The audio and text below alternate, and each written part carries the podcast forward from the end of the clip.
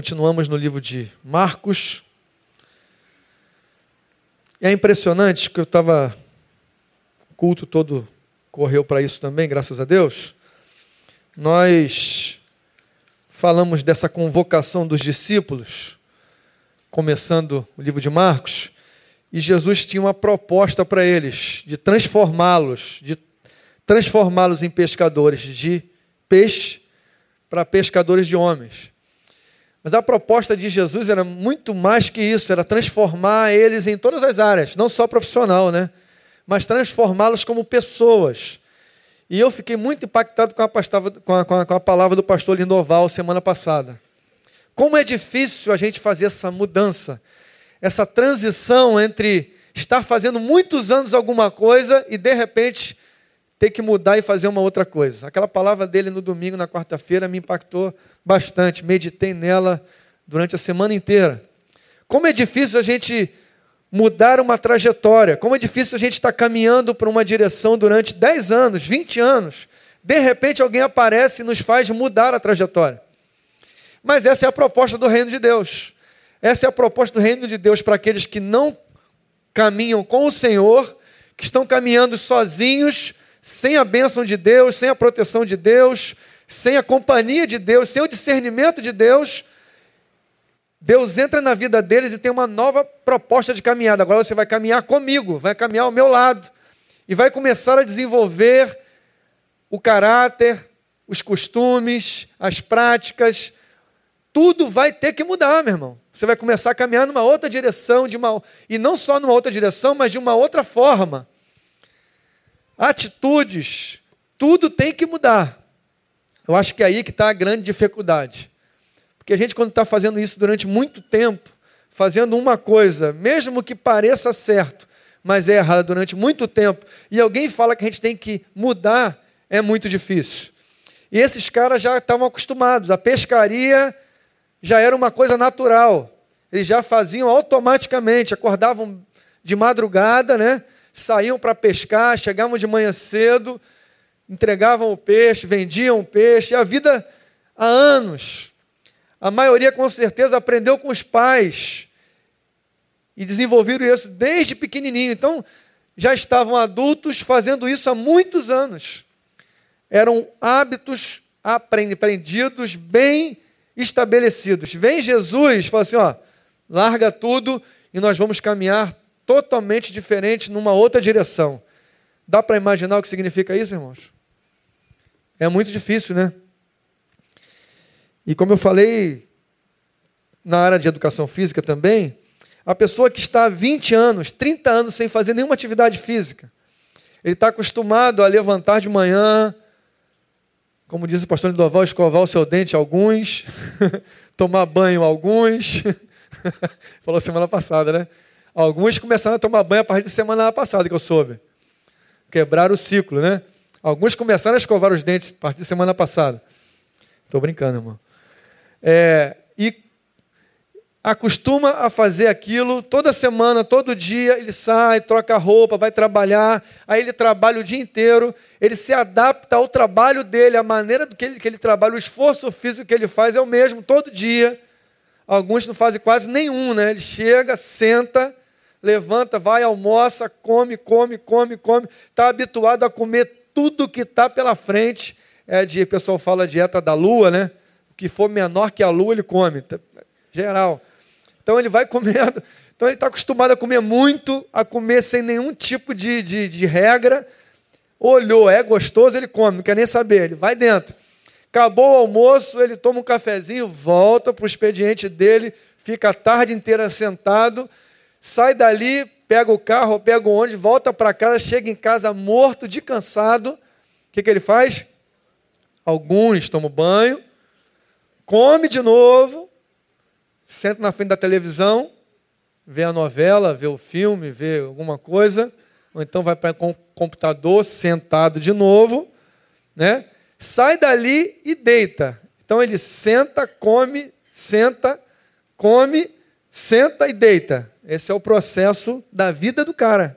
Ele faz isso durante 30 anos. Aí chega um professor chato como eu e fala assim: meu irmão, vamos mudar. Vamos mudar as regras, vamos mudar o tra trajeto. Meu irmão, é muito sofrimento, né? Você começar a fazer. Tem um colega outro dia que a gente foi, deu uma corridinha, fizemos um trabalhinho de três minutos. Quando deu três minutos, ele parou e falou assim: pô, escureceu tudo. Parou. Eu falei, pô, tem certeza? Três minutos. Pô, escureceu tudo, não dá mais não.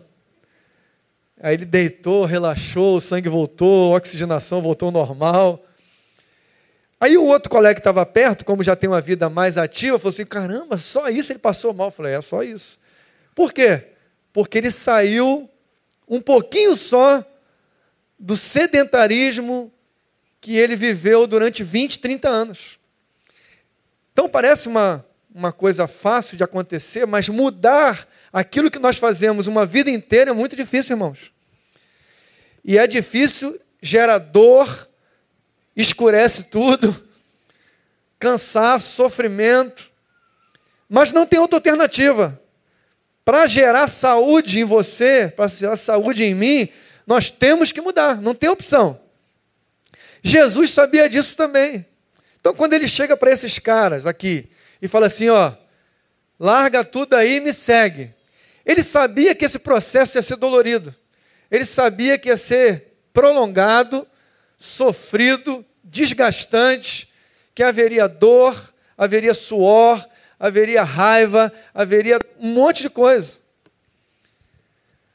E eu me recordo do, quando eu voltava das minhas férias, quando eu era atleta, quando eu voltava das minhas férias, mesmo sendo atleta, mas eu passava um mês de férias, me divertindo, na praia, brincando, comendo um pouco mais, né? fazendo algumas coisas que eu não fazia corriqueiramente. Aí nós voltávamos de férias. A primeira semana de volta das férias era um negócio. Era um negócio que você nem imagina o que é isso. A gente passava mal, vomitava, dor de cabeça, dava vontade de bater no preparador físico, xingá-lo.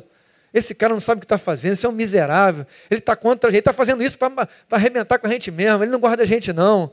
O sentimento que vem no nosso coração é que ele é o nosso pior inimigo.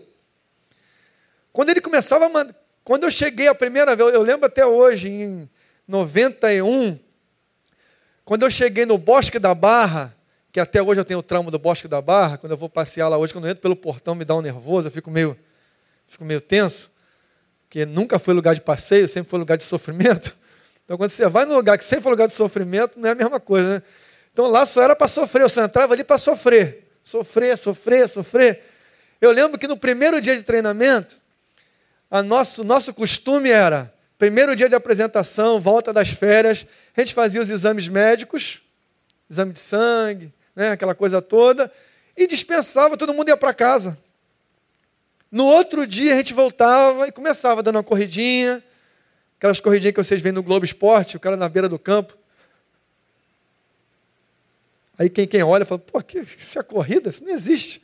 Mas era aquela corridinha. Então a gente estava habituado a isso também. Chegou um preparador físico naquela, naquela época que logo de manhã foram todas as baterias de exame. Eu já achei esquisito. Tudo de manhã, juntou tudo de manhã. Estranho, né? Pensei que ia ter mais tempo. Eu já tinha marcado com um amigo para encontrar com ele para jantar. Na casa de um amigo, seis horas da tarde. Perto da praia, né, jantar, bater um papo, orarmos juntos, irmão em Cristo, tudo certo. Minha esposa já em casa preparando as coisas, vamos sair à tarde. Só que quando acabou a parte da manhã, ele falou assim: ó, três e meia, todo mundo no Bosque da Barra. Malandro, já quebrou meu, meu ciclo vicioso. Eu falei, pô, não era esse meu planejamento, tem alguma coisa errada. Quando eu cheguei no Bosque da Barra, ele já estava com tudo preparado, esperando a gente. Falou assim: ó, pode sair aquela voltinha no Bosque da Barra pela lateral, assim, pelo, pela floresta, tem 3 quilômetros. Falou, pode começar. Pô, no primeiro dia, eu pensei que ia ser uma corridinha de um quilômetro, bem lenta, levando 30 minutos para correr um quilômetro, devagarinho. Não, ele já pegou o cronômetro e falou assim, pode sair. Falei, pô, tem alguma coisa errada. Ninguém avisou ele que é o primeiro dia? Esse cara caiu de paraquedas que ele não sabe que a gente está um mês sem fazer nada. Sei que foi um caos, reclamação de todo mundo, todo mundo queria fazer uma baixa assinada para mandar o cara embora do clube. Porque ele era louco, o primeiro dia fazer isso. E foi sofrido mesmo, irmão. Mas sofri muito, sofri muito, foi ruim, dor na perna, dor na barriga, dor na cabeça, dor no braço, doía tudo quanto é lugar. E eu ia ao cinema esperando para jantar. Eu cheguei lá, não queria nem comer, estava passando mal, a comida não fazia bem, estava tudo errado, eu, revoltado da vida. falei, esse cara é doido. Eu reclamei dele durante seis meses por causa disso. Porque é muito difícil, irmãos. Mudar os nossos hábitos, como o pastor Noval pregou aqui semana passada, falar é muito fácil. Sair do discurso para a prática é outra coisa. Por isso que eu, eu admiro Jesus tremendamente, porque Jesus fez uma proposta teórico-prática. Jesus nunca foi um homem de teoria.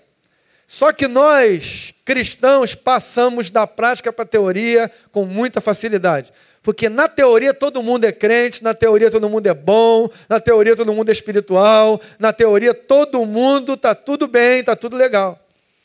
Só que Jesus dificultava, como eu falei no começo, Jesus sempre dificulta um pouquinho. E Jesus falou assim: cara, eu tenho uma nova proposta. Eu tenho um novo, um novo modo de viver. Eu tenho um novo estilo de vida. Eu tenho uma trajetória nova para vocês. Vocês estavam acostumados a fazer tudo desse jeito. Eu tô, vamos caminhar para o lado de cá. Você vai ter que fazer outras coisas que vocês nunca fizeram. E aí eu fui vendo algumas coisas que Jesus foi caminhando com eles. E eu queria que você fosse lá para Marcos 6. Olha só que interessante. Marcos 6. Eles estavam acostumados a se relacionar com as pessoas de uma forma. Aí aqui acontece o primeiro episódio que eu quero observar com vocês, para ver qual era a reação deles, como eles se comportavam diante das situações com Jesus. Marcos 6, 34 a 37. Que situação é essa aí? Jesus estava já percorrendo, abençoando, já estava convivendo com eles há algum tempo. Só que quando chegou aqui nessa, nesse episódio especificamente, Jesus vai para uma outra região e ao desembarcar, viu Jesus uma grande multidão. Compadeceu-se deles, porque eram como ovelhas que não têm pastor e passou a ensinar-lhes muitas coisas. Jesus, como sempre, começa a ensinar. Em declinando a tarde, vieram os discípulos a Jesus e lhe disseram: É deserto este lugar e já avançada a hora. Despede-os para que, passando pelos caminhos ao redor e pelas aldeias, comprem para si o que comer. Jesus olha para eles e fala: Porém, ele lhes respondeu: Dai-lhe voz de comer.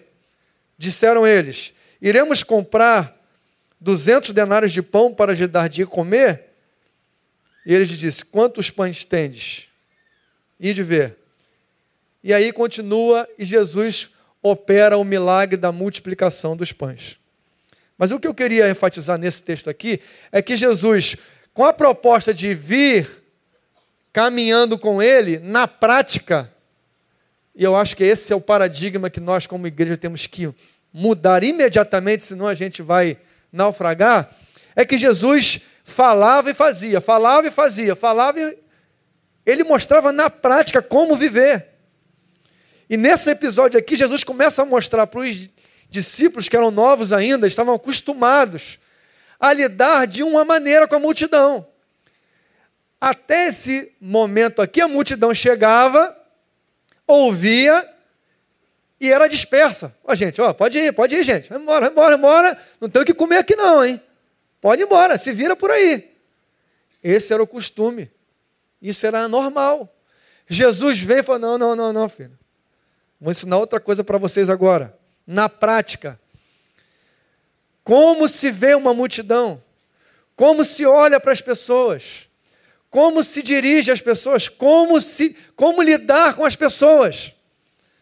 Primeira lição, primeiro não, já, já tinha dado outras, mas nesse momento Jesus aproveita essa oportunidade para andando com eles, como eu disse no começo, ele dá uma meia paradinha, diminui a passada, encosta do lado deles, eu vou ensinar vocês como lidar com a multidão. A primeira reação nossa, a primeira reação dos discípulos é a mesma nossa. Nós não queremos nos preocupar com os problemas dos outros. Primeira reação dos discípulos é cada um por si, meu irmão. Dá o teu jeito, se vira, toma conta da tua vida. Vir aqui assistir o culto, adorar o Senhor, ouvir a palavra é uma coisa.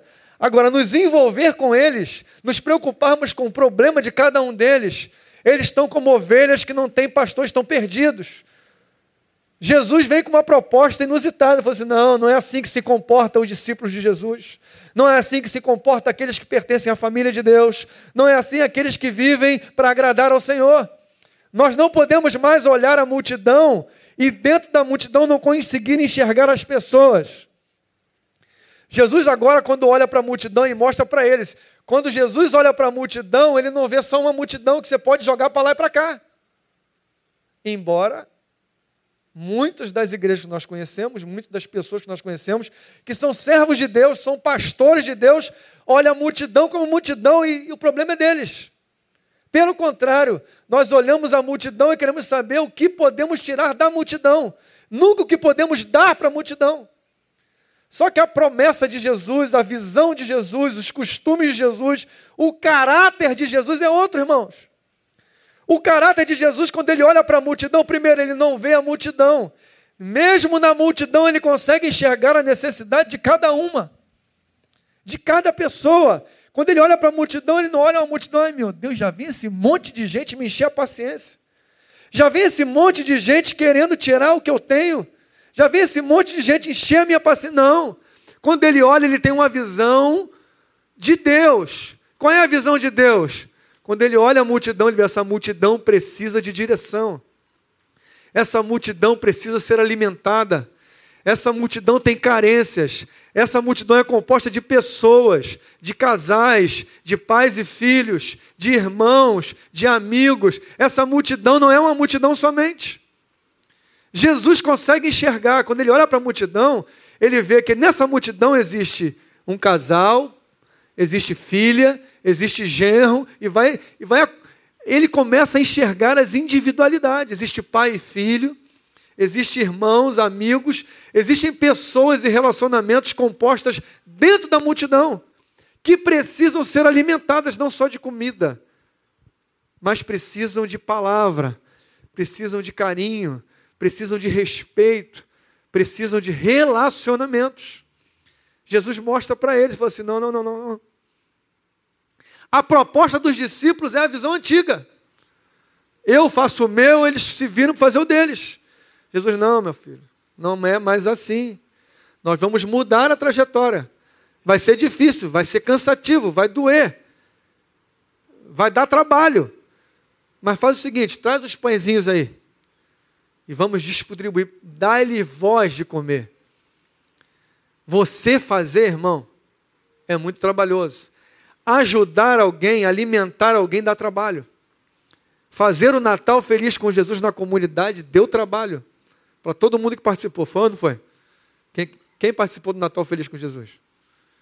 Cansa um pouquinho, não cansa, irmão? Quando chega a tarde, a perna. Né, Márcia?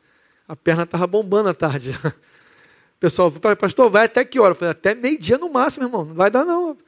Porque quando de sete, seis da manhã até meio-dia, direto andando em pé para lá, para cá. Ô tio, ô tio, ô tio, ô tio, ô tio. Quando chega meio-dia, né? Já está cansado, fera. Dá trabalho. Mas essa é a proposta do reino de Deus, irmão. É cansaço mesmo. Sabe qual é o nosso pro pro problema? A gente quer entrar no reino de Deus e não se cansar mais. Entrar no reino de Deus agora, pô, agora, agora Gente, ó, pode ir. É com vocês. Aí Deus vem, não, filho. No reino de Deus a proposta é diferente. Vocês é que vão ter que dar de comer. Vocês é que vão ter que alimentar. Vocês que vão ter que amar. Mas, mas eu, Senhor, pô, já tenho a minha família para cuidar. Eu já tenho meus filhos que dão trabalho para cá. Eu vou ter que cuidar do filho dos outros. É. Vai ter que cuidar. Vai ter que abraçar. Vai ter que beijar vai ter que ouvir, vai ter que aconselhar. É tua tarefa, meu irmão. Entrou para o reino de Deus, o negócio muda. É outra caminhada, é outra trajetória. Vai cansar. Você vai ter que pedir força a Deus. Mas no final, a vitória é certa. em nome de Jesus. Amém, queridos? Agora, olha a outra agora. Vai para o capítulo 8. Olha só. Outro ensinamento para Jesus, de Jesus para os discípulos, para mim e para você também. Porque a gente é igualzinho, meu irmão. Antigamente eu lia a Bíblia e ficava assim, pô, esses caras eram burros, hein, meu? O cara tomava uma pancada num dia, no outro, quebrava de novo. Jesus dava outra pancada, ele falava, agora aprenderam. Duas semanas depois, quebravam. Mas sabe qual é o problema? Nós somos igualzinho. Igualzinho, não muda nada, meu irmão. A gente se comporta da mesma forma. Olha só o que acontece. Capítulo 8.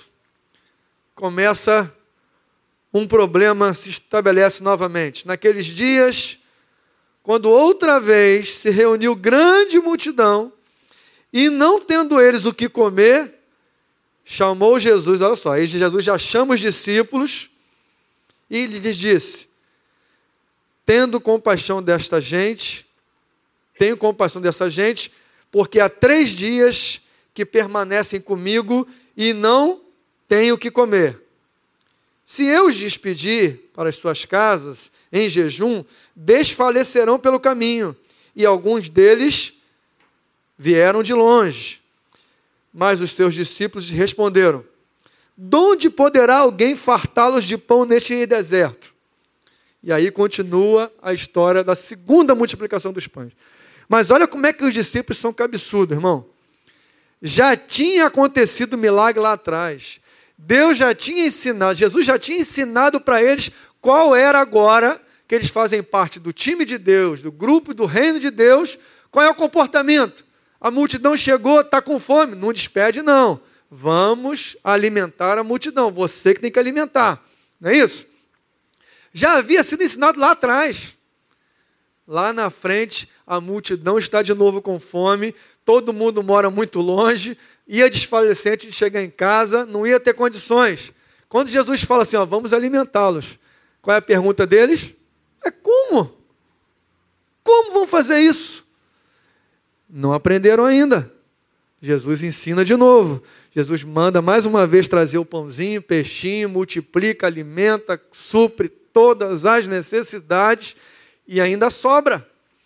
E a caminhada com Jesus vai assim, de situações em situações, mostrando para esses discípulos que a multidão não é só uma multidão. O que fazer diante das situações? Jesus vai ensinando dia a dia. E são situações, se você pegar o livro de, de, de Marcos ou de Mateus e for vendo como Jesus vai ensinando ponto a ponto, como esses discípulos deveriam se comportar de agora em diante, você vai perceber que eles vão tomando pancada todo dia para aprender o que fazer. Como nós. Temos que tomar umas pancadinhas de vez em quando, né? Para aprender o que fazer. E como eu disse para um amigo meu, quanto mais demorar a aprender, mais pancadinha tem que tomar. Né? Quando aprende mais rápido, fica mais fácil. Deus às vezes quer nos ensinar. A gente não quer aprender, ele continua ensinando. Aí a gente sofre um pouquinho mais. É mais duro um pouquinho mais. A gente vai sofrendo um pouquinho mais, porque demora se aprender mais, rápido, passa mais rápido. Aquela prova passa. Fica tranquila. Então, quanto mais rápido passar de ano, melhor, né, irmão? Então, aprende rápido que é melhor. Jesus fez o que podia fazer. É impressionante como ele aqui nessa situação, ele já quer ensinar outra coisa. Além de como lidar com a multidão, ele quer ensinar para mim e para você como a nossa memória é curta, irmão. Como eu e você não conseguimos lembrar que há seis meses atrás eu estava com um problema, há seis meses atrás eu estava sofrendo, há seis meses atrás eu estava com uma dificuldade. Deus abençoou, Deus transformou, Deus supriu a nossa necessidade, Deus fez o milagre. Seis meses depois, que é hoje, nós estamos com outra necessidade. Às vezes igual, às vezes muito parecida, mas o nosso lamento é o mesmo. A gente não aprendeu. Deus supriu seis meses atrás, irmão. Lembra você aí agora, cada um na sua. Quantas vezes ao longo desses anos Deus já supriu, Deus já resolveu, Deus já abençoou, Deus já resgatou, Deus já restaurou, Deus já fez. Mas quando o problema aparece de novo, Igualzinho. Às vezes é o mesmo. A gente, ao invés de lembrar de como Deus nos livrou, como Deus operou, como Deus transformou e começar a confiar mais do que naquela época, a gente parece que está mais descrente que vai acontecer. Como se Deus não pudesse repetir milagre. Como se Deus fosse aquele, não, já fiz isso aí, irmão, agora eu só podia fazer uma vez. Você passou necessidade, ficou desempregado, passou, estava difícil, eu supri todas as suas necessidades. Você comeu, bebeu, vestiu, e eu dei um pouquinho mais. Você conseguiu passar por aquele momento de desemprego tranquilo, porque eu supri todas as necessidades. Até parece que quando isso acontece depois, fala assim: ó, já fiz, agora, meu irmão, não adianta orar mais não, que eu só faço isso uma vez. Passou necessidade, ficou desempregado, eu abençoo. Se repetir, aí o problema é teu. Você que não trabalhou direito. Começa a trabalhar direito para não ficar desempregado. É assim que funciona, irmão? Não. Esse texto mostra que Jesus nos ensina, nesse texto, que a nossa memória é muito curta, irmãos. A nossa memória é muito curta. Nós precisamos lembrar. Lembrar de quantas vezes o Senhor nos livrou Quantas vezes o Senhor nos abençoou? Quantas vezes o Senhor moveu algumas coisas que nós imaginávamos naquela época também que Ele não moveria? E isso aconteceu e você está aqui hoje agradecendo ao Senhor por mais um ano de vida.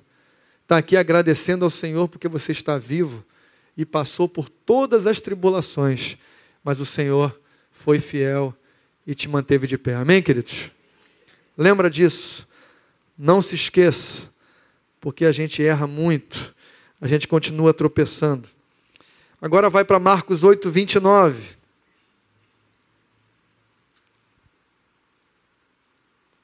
Essa é a, uma das mais clássicas, né? Eu separei ela também. São, eu tinha listado mais de 20 passagens específicas do relacionamento entre Jesus e discípulo. Mas essa aqui é muito conhecida nossa, né? Lá no, no 29, mas começa pelo 27.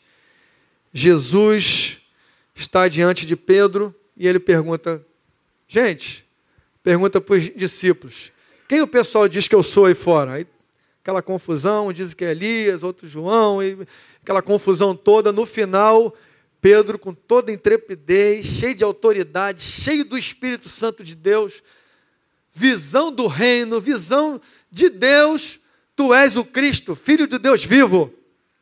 Todo mundo, caramba, que fera, esse homem é fera mesmo. Né? Exaltação, é aquele momento de glória, momento de felicidade, momento de eu acertei, pô, deu uma palavra que deu certo.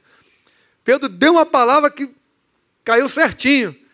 E ele foi exaltado ali. Olha só, Pedro, pô, esse cara é fera mesmo. Só que logo no versículos depois, Jesus, no versículo 29, ele fala sobre sobre tu és o Cristo. Aí no 31 começa assim, então começou ele a ensinar-lhes, Jesus começa a ensinar de novo. Jesus é terrível, né, irmão? É tremendo, né? Ele olha assim, pô, vou ter que ensinar, vou ter que voltar de novo. Eu vou ter que caminhar um pouquinho mais com eles. Jesus volta e começou a ensinar-lhes novamente. Era necessário que o filho do homem fosse, que sofresse muitas coisas, fosse rejeitado pelos anciãos, pelos principais dos sacerdotes, pelos escribas, fosse morto e que depois de três dias ressuscitasse. Olha só que coisa esquisita. Primeiro ele é exaltado, não, tu és o Cristo, filho de Deus, é exaltado diante dos discípulos, pelos discípulos.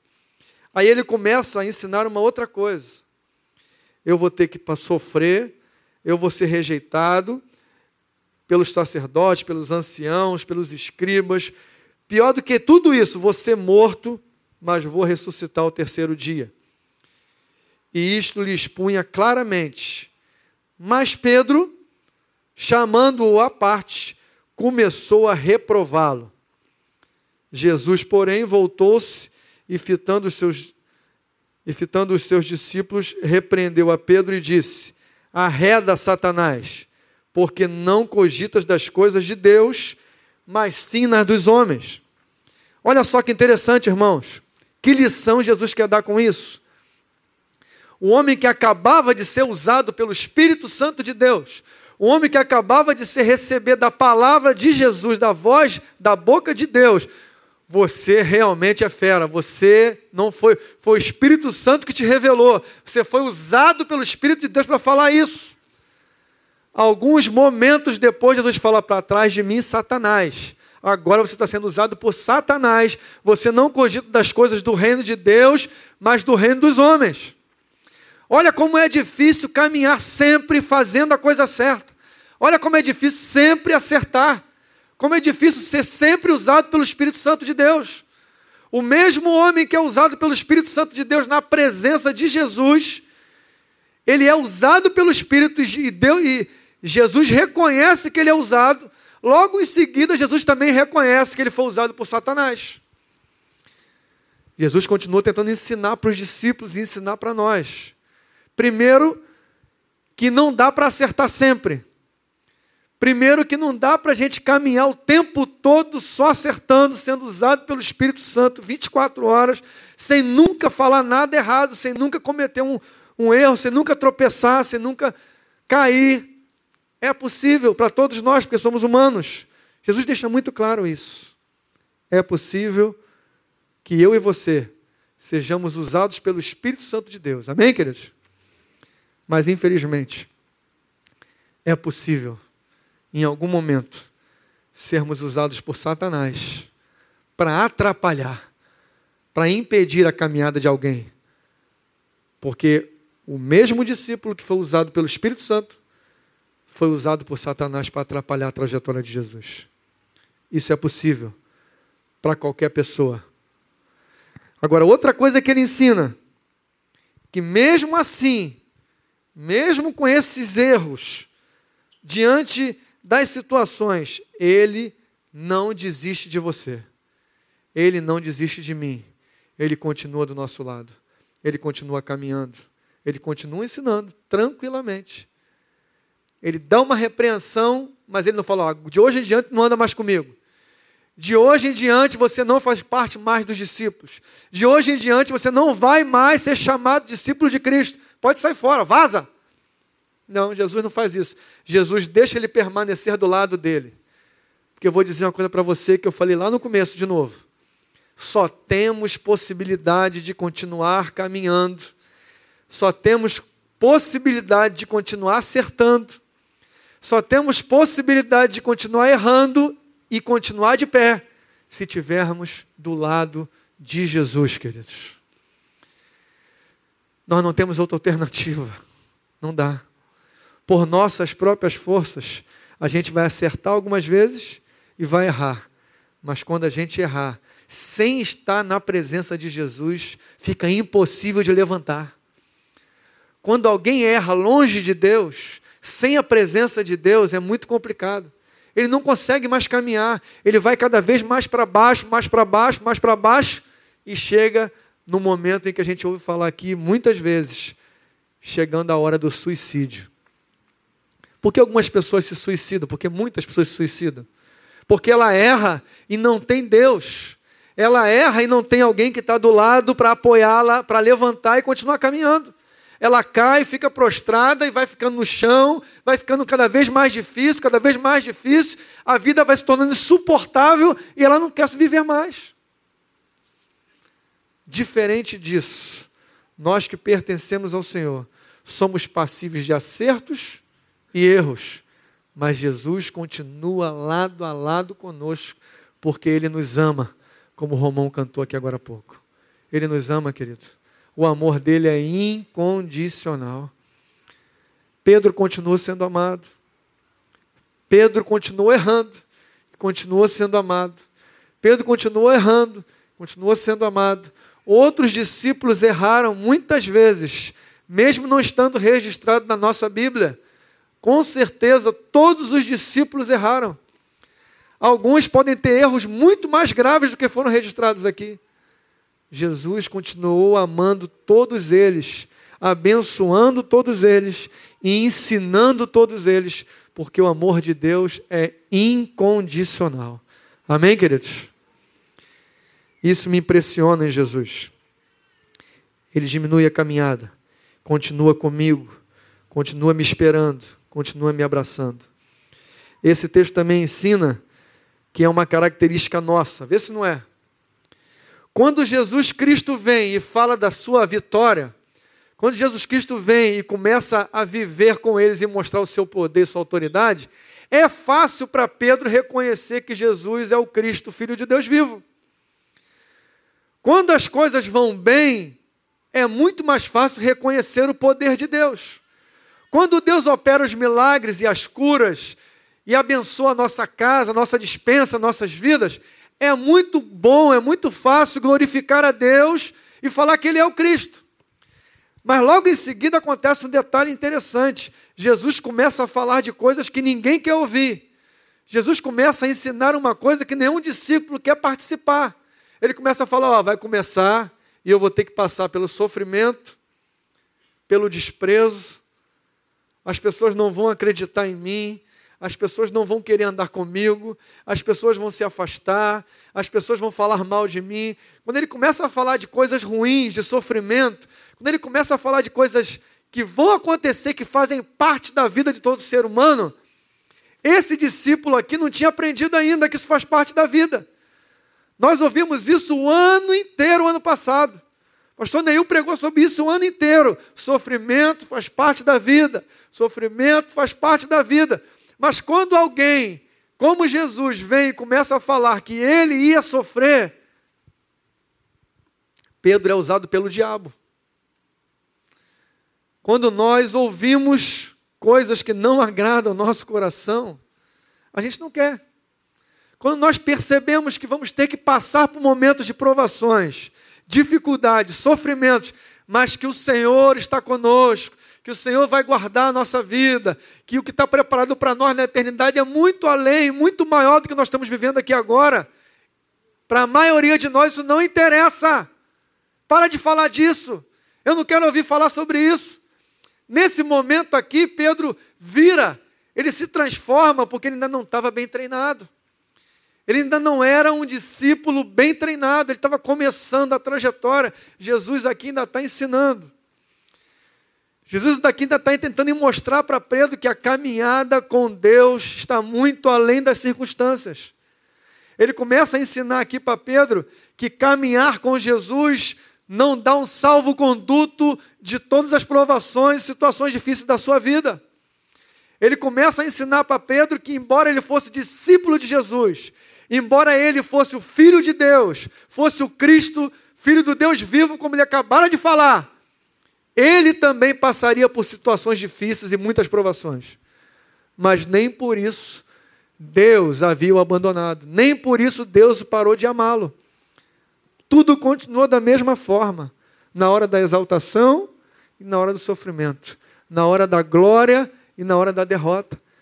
Paulo nos ensina lá na frente. Paulo já bem discipulado, Paulo já bem maduro, bem mais tempo na caminhada. O que, que Paulo diz? Posso todas as coisas naquele que me fortalece. Posso o quê? Ele fala antes. Posso passar necessidade, posso ter em abundância. Posso sofrer, posso andar com vitória. Posso passar provações, posso tudo posso naquele que me fortalece. Paulo já havia aprendido. Ele falou assim: agora eu já aprendi.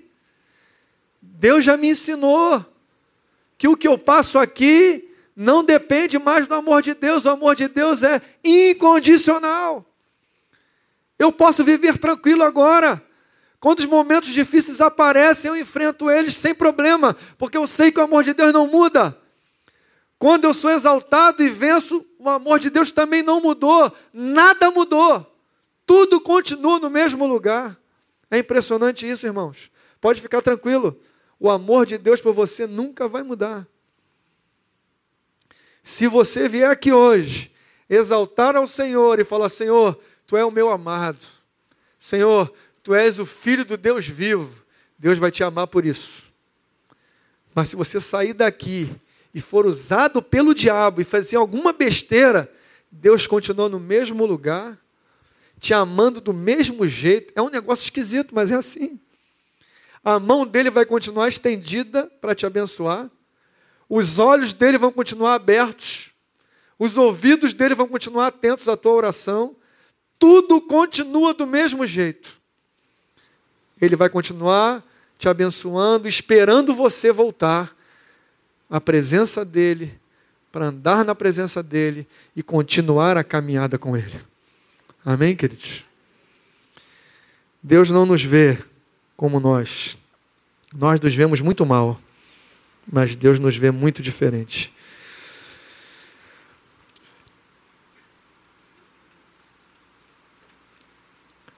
É impressionante porque lá, Marcos 16, já indo para o final, são muitas as experiências, mas eu separei algumas só. Para a gente fechar agora. Marcos 16. A trajetória continua durante todo o livro. Experiências boas, experiências ruins, dificuldades na caminhada que Jesus sabia que não tinha problema nenhum porque fazia parte do treinamento, fazia parte da corrida, fazia parte do treinamento dos discípulos. Eles precisavam errar, precisavam cansar, precisavam sofrer, as vistas ficavam escuras, as pernas doíam, eles sofreram, mas eles estavam sendo treinados para que fossem discípulos de Jesus. Os discípulos de Jesus precisam ser treinados de forma diferente. Alguns anos atrás, eu fiz um curso de treinamento missionário na África do Sul.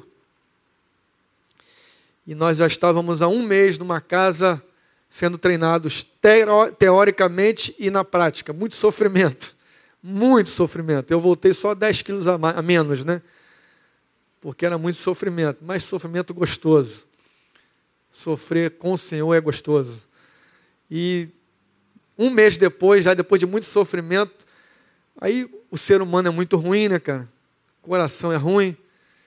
Começou dois ou três, juntando com mais dois ou três, começaram a reclamar do treinamento. Porque a comida era ruim, porque não tinha comida suficiente. Começou aquela.